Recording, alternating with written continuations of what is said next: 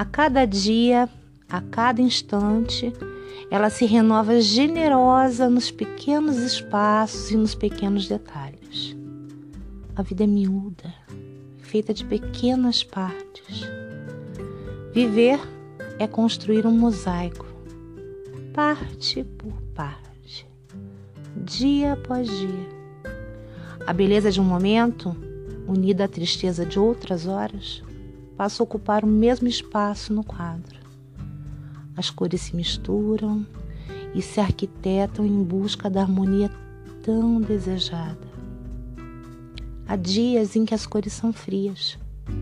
A vida pede calma, silêncio, pausas. Há dias em que as cores são quentes.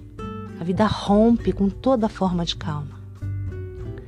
Não suportaríamos permanecer em um só lado dessas possibilidades o que nos torna felizes é justamente a dinâmica que nos envolve com suas eternas variações que nos trazem coisas boas agora e depois coisas não tão boas assim. A vida é semelhante a uma trama dos tiares. Fios se entrelaçam para construir juntos o mesmo tecido.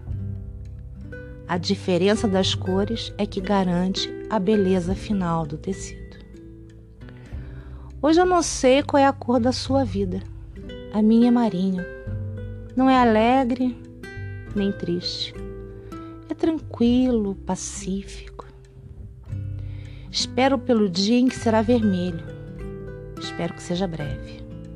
O marinho, lado a lado com o vermelho, torna-se capaz de expressar uma profundidade que sozinho ele não é capaz de demonstrar.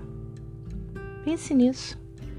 Ser feliz é pintar o seu dia da cor que você desejar. Pinte a sua vida de novas cores. Respire novos ares. Conheça novas pessoas. Procure novas paixões. Aceite novas opiniões. Questione novas declarações visite novos lugares, crie novas situações, acredite em novos métodos, enfim, viva o novo. A vida tem a cor que você pinta.